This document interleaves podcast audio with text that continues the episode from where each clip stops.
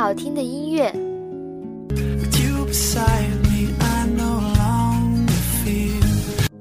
精彩的文章。他和他认识的时候，都不是那么年轻了，已经进入大龄青年的行列，是别人介绍的。当旋律遇到文字，碰撞产生化学反化学反应。这里就是这里就是这里就是荔枝 FM 八幺五五八，带着耳朵去旅行。我是鹿儿。我想我很幸运，因为有你在我的生命里。Yeah，但是我要遗忘最甜蜜的时光。I just wanna be with you，手牵着你走在一起。每一个梦想都值得被尊重和敬仰。文，特立独行的猫。昨天在车里听广播说，新一年的考研大军开始备战了。大学生们排队十小时，为了求得一个考研自习室的座位的新闻。我没参加过考研大军，也很少接触到考研的群体，但我想起两个人来，两个曾经跟我同租住在北大门口三百元床铺位置的考研女孩。A 是一个农村出来的，胖胖的。大约一米六五高的女孩，黑黑的不施粉黛且有些粗糙的皮肤，笑起来嘿嘿嘿的实诚。认识 A 的时候，我已经在那个十平米四张床的小屋里住了一年。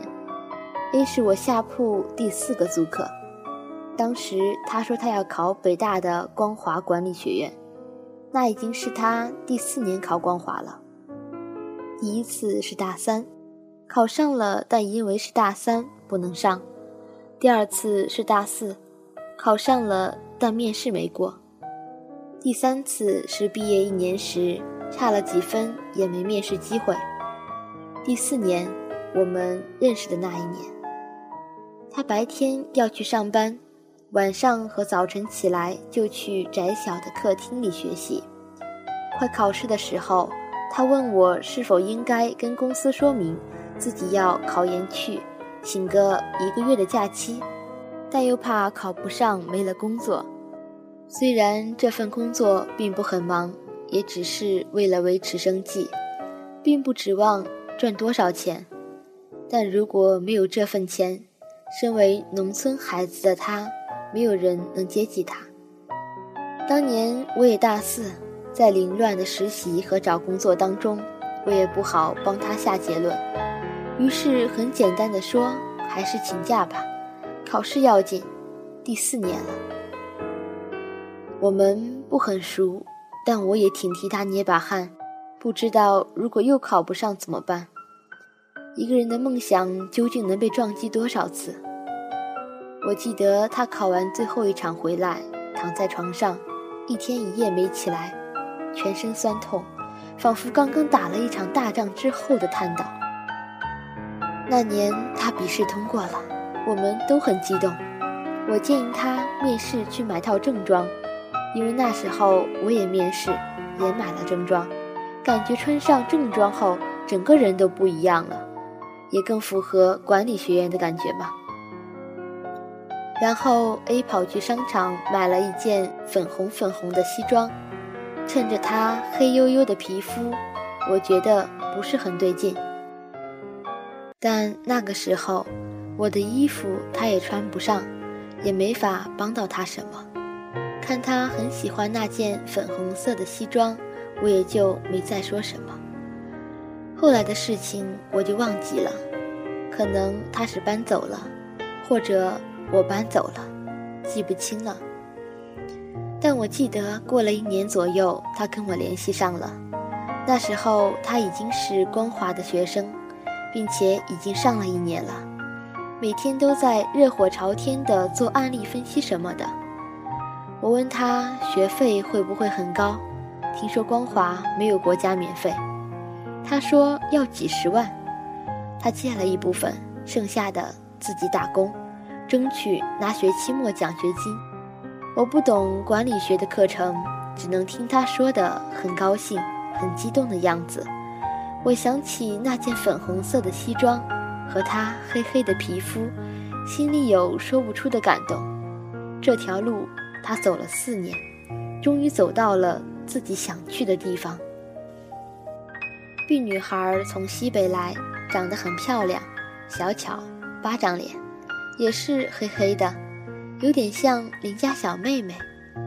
她要考北大的生物系，我们认识的时候是她第二年考试。她住在我对面的床铺，我们都在上铺。相比正常上课而不用早起，也不用复习到深夜的我来讲，我经常会看到 B。举着手电筒在被窝里学习的样子。据 B 介绍，他父母都是普通的工人，老实善良，家里还有一个年纪很小的弟弟。今年如果考不上，估计家里就供不起了。其实他本科的学校已经给他推荐到上海的一家顶级学府，但是他就是想上北大，因此卯着劲儿要考。因此，全家人都不支持他，学校老师更是非常生气。可是，放弃了另一所很好的学校，他自己也不知道能不能考上，因此压力很大很大，大到经常就哭了起来。我也不知道该怎么劝他，毕竟我不考研，体会不了，只能说些冠冕堂皇的话，聊表安慰。当时他找了很多已经考上的师哥师姐去取经什么的，但收效甚微。同样，我忘记了后来，我就记得他喜欢看电影，总是哭，但后面不记得了。三年以后的某一天，我突然收到一个飞信号码加我，是他。那时候的他马上就从北大化学系毕业了。问我一些找工作的经验什么的，原来我忘记后来的那一年，他考上了，进入了自己梦想中的学校。我给季先生讲了 A 和 B 的故事，季先生很沉默。作为考研女孩本身就很辛苦，而作为农村女孩或者家里还有个弟弟而家境一般的女孩来讲，压力会更加大。我并不知道他们现在怎样了，考上了心仪的学校之后，他们又会有怎样的梦想？今天在哪里过得怎么样？